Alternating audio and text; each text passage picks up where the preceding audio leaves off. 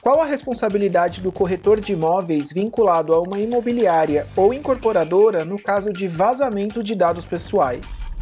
Quando você tem, uh, nesse caso aí, você está lá numa house, você pega o dado do, do, cliente da incorporadora, você, quando você tem uma relação jurídica com a incorporadora, você assina um contrato de cumprimento da Lei Geral de Proteção de Dados ou simplesmente um contrato de sigilo contratual. Se você transfere dados ou você guarda de forma ineficaz e a empresa consegue comprovar que você foi quem vazou, que você negligenciou, que você transferiu indevidamente, você pode ser responsabilizado.